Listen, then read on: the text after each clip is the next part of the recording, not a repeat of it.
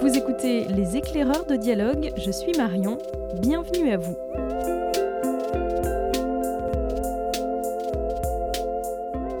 Transmettre, nous dit le Larousse, c'est faire parvenir quelque chose à ceux qui viennent ensuite. Un passage de relais en somme dont il sera question aujourd'hui dans ce nouveau rendez-vous des éclaireurs de dialogue. À la toute fin de cet épisode, notre invitée brestoise sera Chantal Rio. Elle dirige le service des archives de Brest. Elle nous racontera les trésors qui se cachent derrière les kilomètres de papier précieusement conservés aux archives. Juste avant, nous serons avec Julien pour la bibliographie des libraires de dialogue. La transmission est un thème très présent en littérature. Il a sélectionné quelques coups de cœur rien que pour vous. Mais avant cela, c'est Marie Richeux que nous sommes heureux d'accueillir. Femme de radio et écrivaine, elle publie ce mois-ci Sage-Femme chez Sabine Vespizer éditeur. Merci à vous, Marie Richeux, d'avoir accepté notre invitation. Bah merci, elle m'honore, ça me fait plaisir. Vous êtes productrice sur France Culture depuis 2009. Vous animez aujourd'hui l'émission Par les temps qui courent. Après Polaroid, Achille et Climat de France, Sage-Femme est votre quatrième livre publié aux éditions Sabine Vespizer.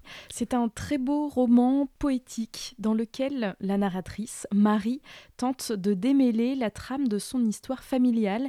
Tout démarre durant des vacances d'été, il y a quelques années, et sa fille Suzanne ne cesse alors de la questionner au cours de leur balade. Elle où sa maman C'est la question qui revient sans cesse en parlant par exemple des animaux qu'elle croise. Et puis Marie fait des rêves étranges. Que se passe-t-il alors qui la pousse à entreprendre des recherches sur ses aïeuls, Marie Richeux? Alors on va le comprendre, c'est une lignée de femmes qui depuis le milieu du 19e siècle ont tour à tour donné naissance à des filles sans être elles-mêmes mariées, des filles mères donc, dont finalement cette narratrice Marie se rend compte qu'elle connaît très peu de choses. Alors qu'est-ce qui se passe pour cette femme-là? Elle se, elle, se, elle se, retrouve euh, au tout début du roman à la croisée des chemins, euh, tout à fait littéralement. Elle est sous un soleil de plomb et euh, elle, se, elle, se, retrouve nez à nez avec une statue qui représente la Vierge, une Vierge enceinte, assez étrangement représentée. et sur le socle de la statue, on peut lire Et à l'heure de notre ultime naissance.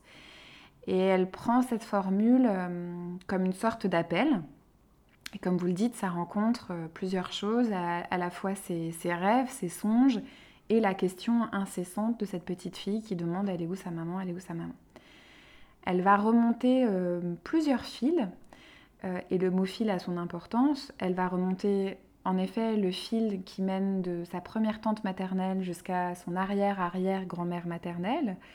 Elle va remonter un autre fil qui est lié à un lieu, l'hôtel-dieu, l'hospice de Reims, qui accueillait en 1882 les indigents et euh, des femmes enceintes venues accoucher là peut-être à l'abri du regard de la société. Et elle va remonter tout un fil relatif euh, au tissu, aux vêtements, à la broderie, euh, aux nappes, aux couvertures.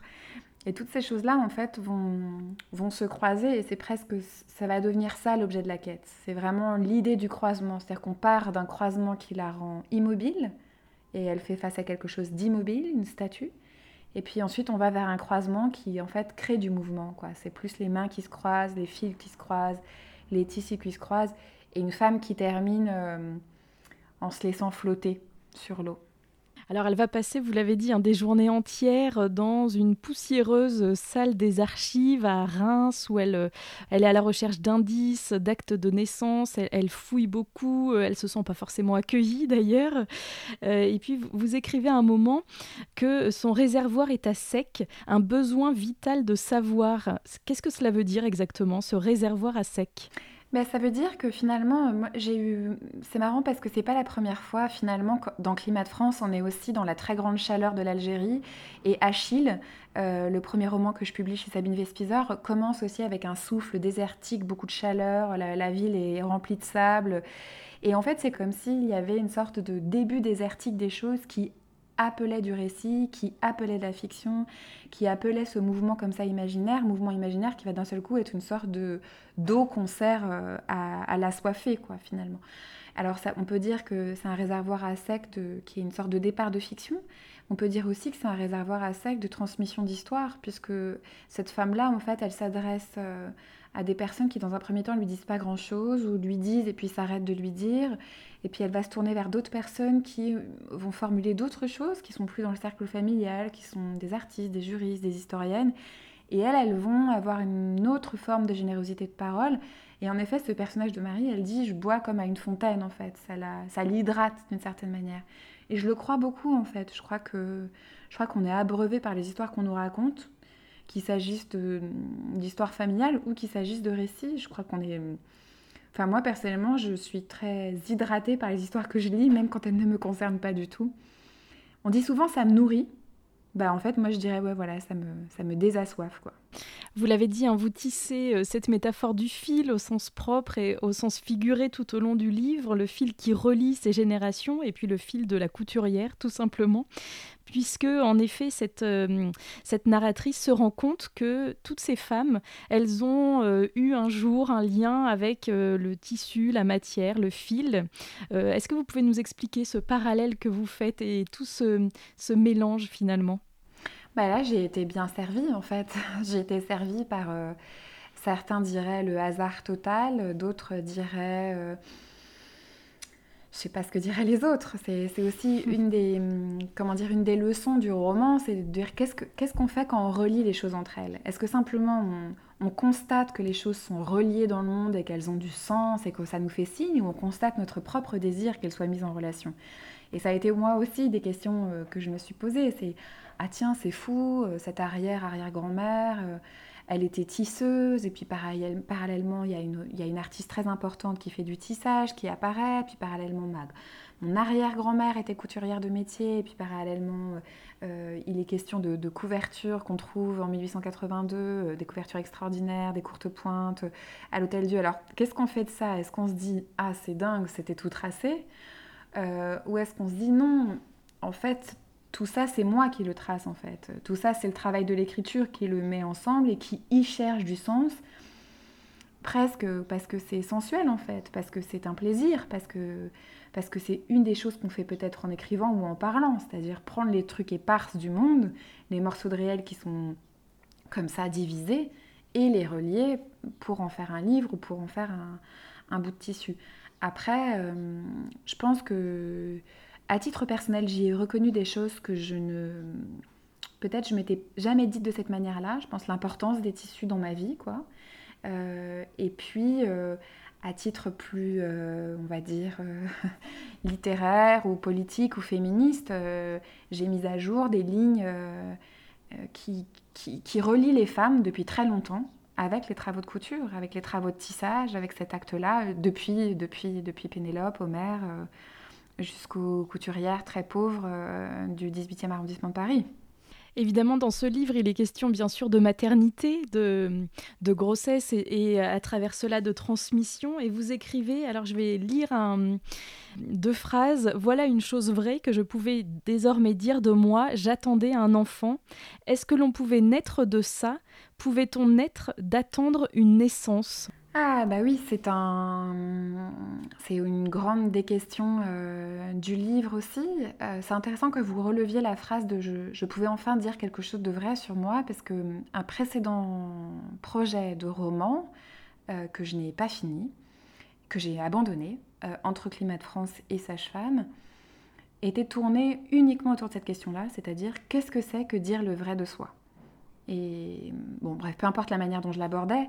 Euh, c'était pour moi, euh, il y avait une sorte de sous-sol avec des lectures euh, beaucoup plus philosophiques que, les lectures qui ont été le, terreau de Sage-Femme, qui tournaient autour de dire la vérité, qu'est-ce qu'un aveu, comment se définir, qu'est-ce qu'une parole vraie. Bon. finalement, c'est quelque chose qui a été complètement balayé et qui se retrouve dans Sage-Femme en fait, de plein de manières différentes. Aussi comme on attend des femmes qu'elles disent leur sexualité, qu'elles disent leur mariage, qu'elles avancent pas, euh, qu'elles avancent pas justement secrètes, qu'elles aient pas de vie à elles en fait, qu'elles aient une vie qui soit euh, publiée, c'est le cas de le dire, euh, par les bancs du mariage. Et, et je pense que c'est l'une des découvertes de la puissance de cette parole-là, qui a aussi des échos avec les récits religieux qui fondent nos cultures, ces fameuses annonces, en fait. Les annonces qui sont faites aux femmes, elles se transforment dans ce livre-là pour devenir les annonces faites par les femmes. Et je pense que, en tout cas pour moi, pour cette narratrice-là, ça a été une expérience assez importante de dire j'attends un enfant. Je pense que c'est très bouleversant à tous les sens du terme et que ça, ça modifie la manière dont on se dit. Alors je sais pas si on dit le vrai quand on dit ça. Je pense que ça arrange la narratrice dans ce moment-là de pouvoir aussi se planquer derrière cette phrase. Quand on dit ça, en fait, c'est tellement nourrissant pour les autres qu'on n'a pas besoin de raconter autre chose. Donc ça, c'est très pratique pour les gens qui aiment bien être un peu cachés. J'attends un enfant, ça satisfait tout le monde. Euh, mais aussi, c'est très vrai au sens, c'est très réel. Attendre un enfant, voilà, il y avait quelque chose en tout cas euh, dans ce livre-là qui disait... Euh, qui fait l'hypothèse que peut-être on peut naître de ça. Je sais pas d'ailleurs, je le enfin, sais pas si je résous tellement la question que je pose à ce moment-là du livre, mais peut-être on peut naître d'attendre un enfant. Qu'est-ce qu'elle cherche finalement, cette Marie? On ne sait pas si elle cherche vraiment des réponses. Elle cherche un, chemin, elle cherche euh, finalement euh, une histoire. En tout cas, si on, si on récupère la, la métaphore euh, filée, c'est le cas de le dire, du, du tissu, elle cherche un truc, un truc à se mettre sur elle où elle soit bien en fait. Vraiment, je crois qu'à la fin, je me suis vraiment dit, elle cherche, elle cherche son vêtement et la meilleure manière euh, qu'elle a de le trouver, c'est de le fabriquer elle-même. Et, c'est vraiment ce qui se passe pendant, tout le livre parce qu'au final, euh, bon, elle met pas grand-chose à jour en fait. Enfin, il n'y a pas de grandes découvertes, il y a beaucoup de choses qui restent en suspens, il y a beaucoup d'hypothèses et surtout elle découvre que dans la volonté de savoir, il y a aussi une sorte de de, cruauté à trop vouloir savoir, à, peut-être euh, se résoudre. Elle finit peut-être par se résoudre qu'il euh, y a des choses et des vies qui vont rester dans l'opacité et c'est comme ça en fait. Bon, elle cherche, euh, elle cherche, pense, à quitter l'immobilité du début du roman, qui est ce croisement, le face à face avec la statue. ça m'est arrivé, enfin, j'y ai pensé bien après avoir terminé le livre et avoir écrit cette première scène, mais je me dis c'est fou quand même, ça commence par un face-à-face avec une statue, et puis une statue d'une image immuable, elle-même aussi statique, c'est la Vierge Marie, donc c'est vraiment, c'est très, très ancré, et elle finit euh, sur une mère qu'elle dit inconnue, avec évidemment les deux sens, les deux façons d'entendre le mot mère. Elle flotte, elle bouge, c'est beaucoup plus indistinct, donc euh, je pense qu'elle cherche à mettre comme ça du mou, du du vent, du, mouvement, de la nature, de l'incertitude. Euh, voilà, on ne sait pas trop ce qu'elle cherche. Il y a aussi le, personnage de sa propre mère qui finalement est très absent. On se demande si elle est toujours en vie ou pas. Euh, en tout cas, il y a hum, plusieurs fois euh, des références à son silence. Euh, on, a l'impression qu'elle en a dit très peu sur, sur cette histoire familiale. Alors en, lisant votre petite biographie sur le site de, de l'éditrice, je, je voyais que vous aviez été étudiante à l'école des hautes études en sciences sociales et que vous aviez justement réalisé des recherches sur la hum, transmission intergénérationnelle dans les familles qui ont migré en France depuis le Maghreb et aussi sur la place du silence dans la transmission. C'était bien ça l'objet de vos recherches? C'était tout à fait ça, ouais. J'ai même, euh, j'ai même commencé une thèse. Euh, c'est quelque chose que j'ai, que j'ai commencé même un peu plus tôt, ce travail-là. Euh, en, en, licence à l'époque, et puis ensuite, ensuite en maîtrise, et puis je l'ai poursuivi, l'ai poursuivi à l'école des hautes études sous la direction du sociologue Jacques Lénart. Et j'étais arrivée en effet à, la mise au jour, c'était il y a presque 15 ans, donc on en parlait beaucoup moins qu'aujourd'hui, mais de ce silence dans le cercle intime des familles qui, qui avaient euh, comme ça des parents venus de, notamment d'Algérie, du Maroc et de, Tunisie.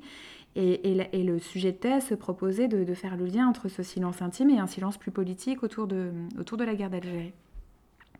Et de voir comment est-ce que... Euh, euh, le musée qui se créait, le musée national de l'histoire de l'immigration, pouvait peut-être être un geste politique pour, euh, comme ça, justement, un peu secouer ce silence politique et puis, et puis voir qu'est-ce que ça pouvait avoir comme, comme impact sur les silences intimes. Bon, ça s'est pas exactement passé comme ça, mais les choses ont bougé sur la question de la guerre d'Algérie et la manière dont on en parle aujourd'hui. Euh, par ailleurs, presque dix ans après, j'en ai fait un roman qui s'appelle Climat de France et qui, je pense, est vraiment la manière que j'ai eue de ne pas écrire ma thèse, mais d'écrire autre chose, et qui est quand même très, très, très centré autour de ça. Évidemment, je pense que c'est un clin d'œil euh, tout à fait justifié que vous faites à ce sujet de recherche. Moi, j'ai toujours été très attentive à l'implication personnelle des chercheurs avec le sujet qui leur prend parfois toute une vie ou 10 ou 15 ans. Je pense qu'on n'en est pas toujours conscient. Je pense qu'il y a évidemment un lien, je le fais maintenant, hein, entre l'intérêt que j'ai eu pour ces espèces de trous dans la transmission familiale pour une population très particulière qui n'était pas la mienne, à côté de qui j'ai grandi, avec qui j'ai grandi, mais qui est quand même pas mon histoire, et le livre que j'écris aujourd'hui, où en effet, il y a des trous dans la transmission. Euh, il y a des trous dans la transmission, dans la manière dont cette mère, en effet, ne, parle pas de sa propre mère, dans la manière dont même les tantes qui parlent un peu plus, bon, il arrive toujours un moment donné où la, où la parole s'assèche. Mais ce que j'aime bien avec la tournure que prend le livre, c'est que c'est pas qu'une sale affaire. Et c'est pas que c'est pas qu'une affaire douloureuse. Et je tiens vraiment à dire que ça peut l'être et que c'est très important de ne pas du tout en faire un, un postulat qui serait à partir du vide, à partir du silence, on est créateur et c'est super, pas du tout. Mais néanmoins, euh, à un moment donné, quand Marie réalise que euh, toutes ces femmes qui reçoivent des annonces divines dans les textes sacrés le reçoivent dans le désert, elle fait le lien entre justement cette grande sécheresse et l'apparition du Verbe. Et elle se demande si elle, qui écrit aussi depuis euh, son plus jeune âge, est-ce qu'elle n'est pas elle n'a pas eu un lien un petit peu particulier avec le langage parce qu'il y avait des silences, parce qu'il y avait des, mystères euh, dans cette transmission familiale. Est-ce que ça pousse pas à, chercher, à écrire, à inventer? Après, moi, je pense que tous les enfants, à un moment donné, trouvent un endroit où ça manque, quoi. trouvent un endroit où ça vaut le coup de poser des questions. Et c'est super. Je veux dire, finalement, euh, c'est aussi ce travail-là d'enjamber des générations, des récits qui n'ont pas été faits, qui se font deux ou trois générations plus tard. Là où c'est moins super, c'est quand ça crée euh, de très grandes douleurs. C'est un peu moins l'objet du texte.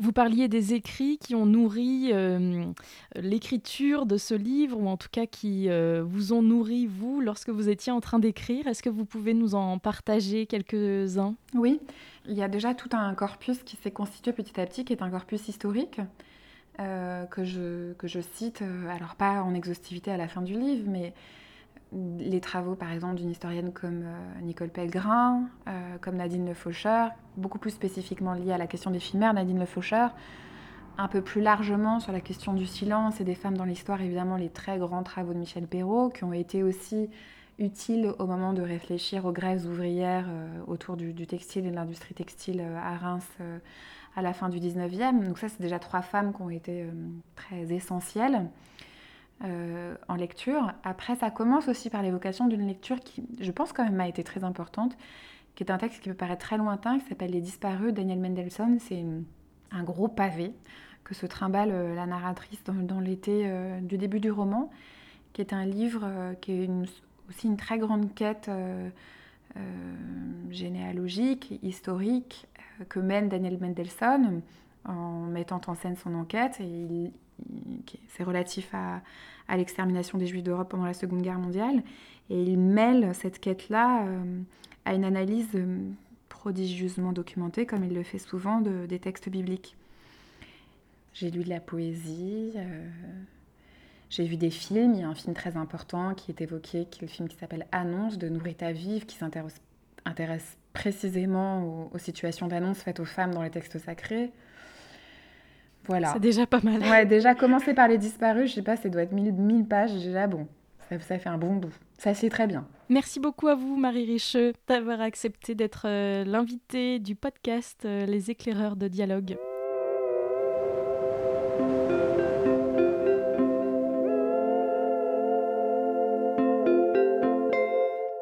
Après cet entretien avec Marie Richeux, c'est l'heure de la bibliographie des libraires de dialogue. Et aujourd'hui, c'est Julien qui se prête à l'exercice. Bonjour Julien. Bonjour Marion. On démarre avec Les sirènes du Pacifique. Tu nous emmènes euh, loin de la France. Exactement. On va partir euh, au Japon. Euh, alors effectivement, le thème de la transmission, c'est quelque chose qui m'anime, quelque chose qui me parle beaucoup. Et euh, j'ai à cœur, dans les livres que j'ai choisis, justement, euh, de le mettre en valeur. C'est euh, un credo pour moi. Et avec le livre de Cédric Morgan, je me suis complètement retrouvé, puisqu'en fait, les sirènes des Pacifique, ce sont les hamas. Les hamas, Euh, c'est un peuple euh, du Japon de femmes qui ont le don de l'amener sous l'eau. Ce sont des plongeuses hors pair qui plongent dans les eaux profondes pour récupérer des ormeaux ou des, des biens que l'océan peut offrir. Et là, on va suivre Yumi, une jeune ama, dont la mère va lui transmettre tout son savoir. on est ama de génération en génération. C'est presque des femmes sacrées là-bas. elles sont respectées. Et Yumi, en plus de son métier, va tomber amoureuse euh, d'un jeune instituteur. On est à l'orée de la Seconde Guerre mondiale. Euh, la guerre va les séparer et elle va être mariée de force à un homme qu'elle n'aime pas véritablement. Ce livre raconte euh, sa vie, son cheminement, son, travail qui est juste passionnant, au cœur des traditions japonaises et en même temps pris entre la modernité et ses traditions. Et elle n'oubliera jamais son premier amour. Et à la fin de la guerre, elle pense le retrouver. Euh, mais voilà, va-t-elle le retrouver? Euh, Je vous laisse lire euh, ce très beau roman qui réunit, je vous dis, une magnifique histoire d'amour et surtout une transmission du savoir. On reste au Japon, euh, un pays euh, qui te parle particulièrement, Julien, pour ton, ta deuxième proposition. Euh, ça s'appelle La papeterie de Tsubaki. Exactement, de Ito Ogawa, qui vient de sortir tout récemment en poche aux éditions Piquier. Ito Ogawa, elle a été révélée par le restaurant de l'amour retrouvé, qui était aussi une histoire de transmission, une transmission de la nourriture, du plaisir de cuisiner. Euh, là, c'est la transmission euh, du papier et surtout de l'écriture, puisque l'héroïne euh, va hériter de sa grand-mère cette papeterie. Cette papeterie très connue dans ce petit village japonais. Sa grand-mère lui a donné le don d'écrire pour les autres, ce qui n'est pas donné. Et donc, elle, elle voit arriver dans sa papeterie plein d'hommes et de femmes qui lui demandent à la fois d'écrire pour l'administration, des choses assez classiques, mais surtout des choses beaucoup plus personnelles. Et elle, avec ce don de l'écriture, ce don de transmettre des mots, euh, elle va arriver à, capter des émotions, à, mettre par écrit justement ce qu'on va lui, lui demander de faire euh, au travers des, échanges qu'elle va avoir avec ses personnages. Et donc ce livre est, juste euh, un, joli moment une belle parenthèse. J'aime beaucoup la, littérature japonaise parce qu'à chaque fois, ça m'envoie ailleurs, ça me transporte dans des, des moments euh, euh, un peu hors du temps, euh, dans lesquels j'oublie un peu les choses. Et c'est vrai que ce, livre est, complètement ça. Et la fin du roman donne, donne lieu à une suite qui est parue la fin de l'année dernière, toujours aux éditions Piquet. Ton troisième choix pour aujourd'hui, Julien, Le gardien des choses perdues.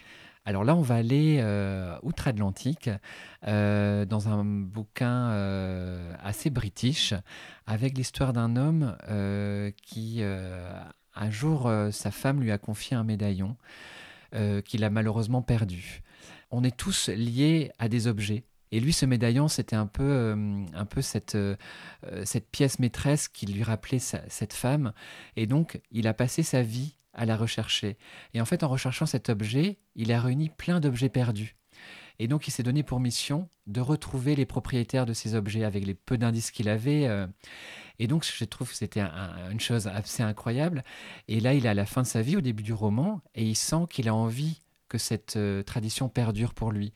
Et donc, il va confier cette mission à son assistante, qu'il a toujours euh, épaulée et, et, va lui, lui demander de, perpétuer euh, cette recherche, cette quête un peu, un peu incroyable euh, de recherche des propriétaires d'objets. Et donc elle va, elle, se lier avec euh, une, une, jeune fille handicapée qui est différente, mais dans la différence, il y a une force, je trouve, et d'un homme, un jardinier, et tous les trois vont faire un trio hors pair euh, et, passer leur vie à perpétuer euh, ce pourquoi cet homme a, passé sa vie. Euh, voilà, une jolie, une belle histoire qui, dont on a beaucoup besoin en ce moment. voilà, il est aux éditions Babel il y a déjà quelques années. Et puis on termine, Julien, avec L'attente du soir. Alors là, on est peut-être moins dans une histoire de transmission, mais au contraire un livre que toi tu as souhaité transmettre. Exactement. Il y a plein d'autres livres dont, je pourrais parler. Il a fallu faire, faire, des choix. Mais je ne pouvais pas passer à côté euh, de ce très beau livre de Tatiana Arfel, ce premier roman aux éditions Corti, paru il y a quelques années, qui peut être un éditeur un peu confidentiel, mais que j'ai eu à cœur de porter et de transmettre voilà, pendant des années et des années. Ce qui est génial avec ce livre-là, c'est que je l'ai conseillé à plusieurs personnes et c'est un des rares livres, ou en tout cas pour lequel j'ai un, grand souvenir. Je vois les gens revenir et l'acheter par deux, trois exemplaires pour le transmettre eux-mêmes, tellement ils ont ressenti un peu la même émotion que j'ai eue. En gros, c'est l'histoire de trois personnages. Euh, un enfant qui a été abandonné euh, à la naissance, qui est orphelin, une jeune femme qui a 15-16 ans, qui est complètement transparente dans sa famille, personne ne la remarque, et Giacomo, le, héros de ce roman qui a hérité de son père le cirque itinérant qui, qui sillonne un peu les, villes françaises. Et ces trois personnages vont se réunir grâce à Giacomo. Euh, cet enfant, il dessine, il a le don de dessiner. Mais quand il fait votre portrait, il ne voit pas l'aspect physique, il voit l'aspect intérieur. Et quand vous voyez le portrait eh bien, vous voyez tous les failles que vous cachez, parce qu'on est dans une société où on, met des masques, euh, encore plus aujourd'hui. Euh, et lui, il arrive à voir à travers votre regard, euh, votre âme un peu abîmée. Et elle aussi va, va, renaître, cette jeune fille qui, elle, était transparente grâce à Giacomo. On est dans un roman polyphonique, un roman doux, un roman, un roman par une écriture absolument incroyable. Et je veux absolument que, tout le monde lise ce livre. Quoi. Lorsque je l'ai fini, euh, je me rappelle deux, trois mois après, euh, tous les jours j'en parlais. Et, voilà. Et donc je ne pouvais pas ne pas finir cette chronique sans, sans, évoquer euh, ce livre que je mets dans mon panthéon de mes plus belles lectures. Merci beaucoup Julien. On retrouve bien sûr tous tes de cœur sur le site de la librairie librairiedialogue.fr.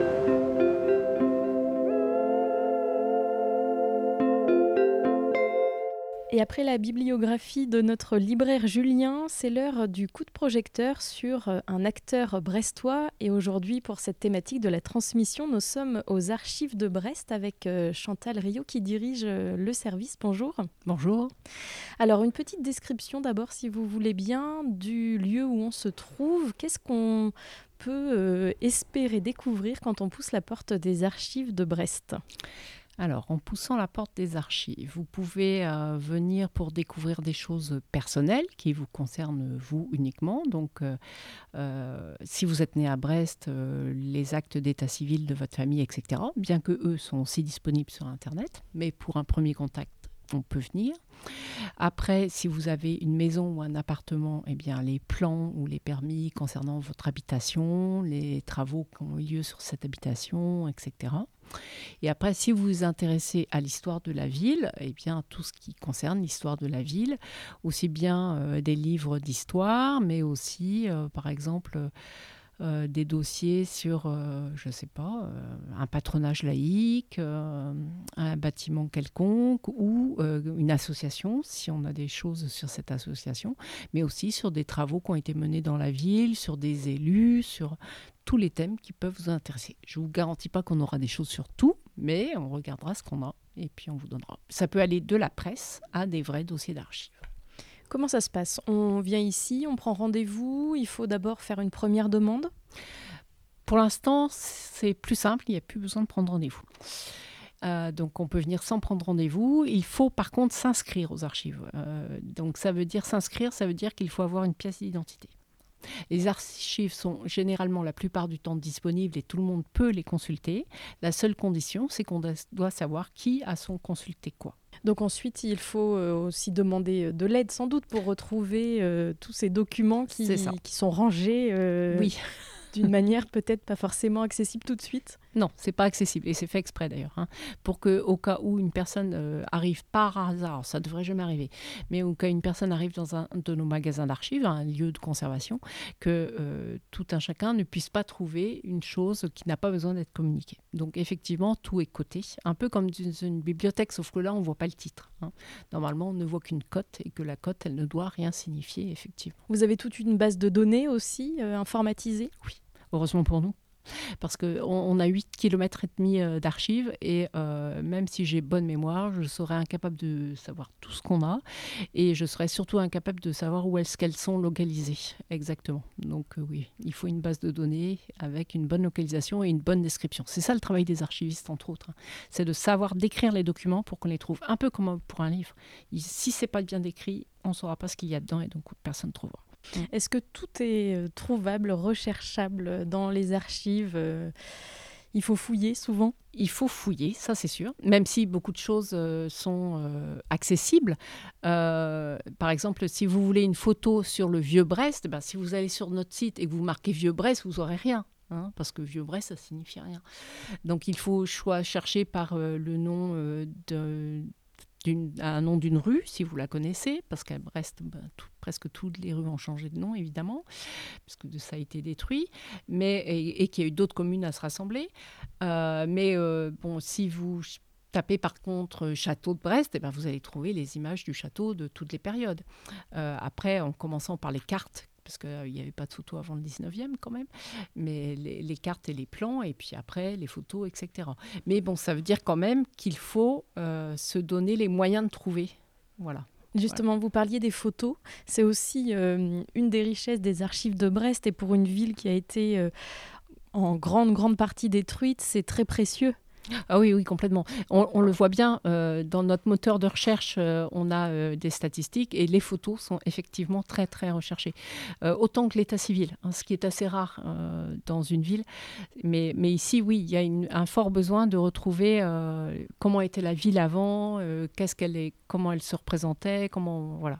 Donc tout ça, c'est vraiment un service offert aux Brestois, finalement. Oui. C'est pas forcément connu non plus qu'on peut vous demander tout ça, mais c'est gratuit. C'est gratuit. Hein.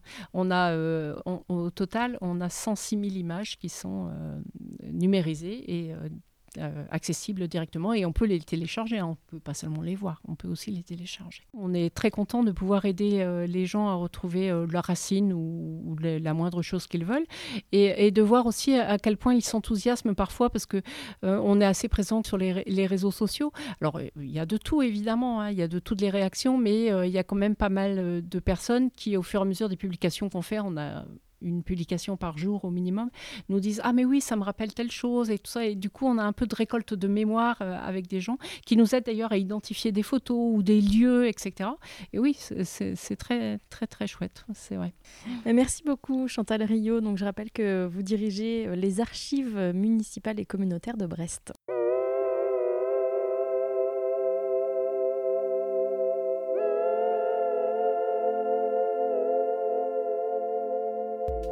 Les éclaireurs de dialogue, c'est déjà fini pour aujourd'hui. Merci infiniment à Marie Richeux, à notre libraire Julien et à Chantal Rio des archives de Brest.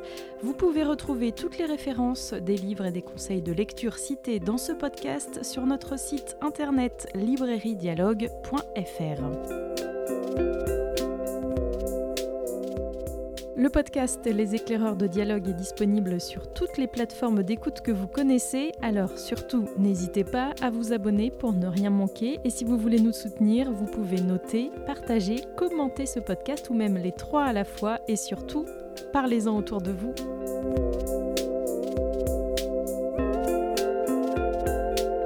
Je ne sais pas vous, mais de mon côté, il me tarde déjà de vous retrouver pour de nouvelles découvertes. À très vite!